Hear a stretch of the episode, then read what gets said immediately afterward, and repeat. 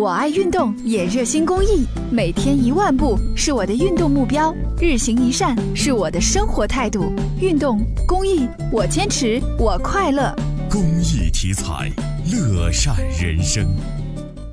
说到这个国考啊，出现报名冷热不均的状况年年都有，只是今年的差别似乎有点大。既有万里挑一的岗位，求贤若渴却招不来人的岗位也接近有两百个。那么这样的问题到底应该如何来解决呢？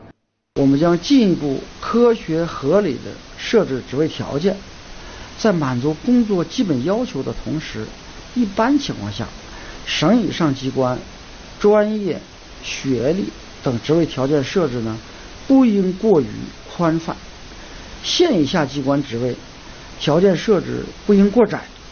以确保一定的竞争比例。彭忠宝介绍。对于冷热不均的状况，国家公务员管理部门正酝酿出台改革措施，增强中央国家机关招录资格设置的科学性，防止出现个别岗位过热的情况。可是，对于冷门岗位、现场一线岗位，工作强度大、露天作业，经常到边远地区出差，工作强度大、出差多、安全风险高等工作要求，确实吓跑了不少渴望一份安稳工作的考生。你比如在一些环境艰苦。一些特殊的艰苦补贴呀、薪酬待遇的这种呃倾斜呀等等，这些东西如果都能够配套制度的改革，都能够整体推荐，所以我们那会儿既解决了招人难、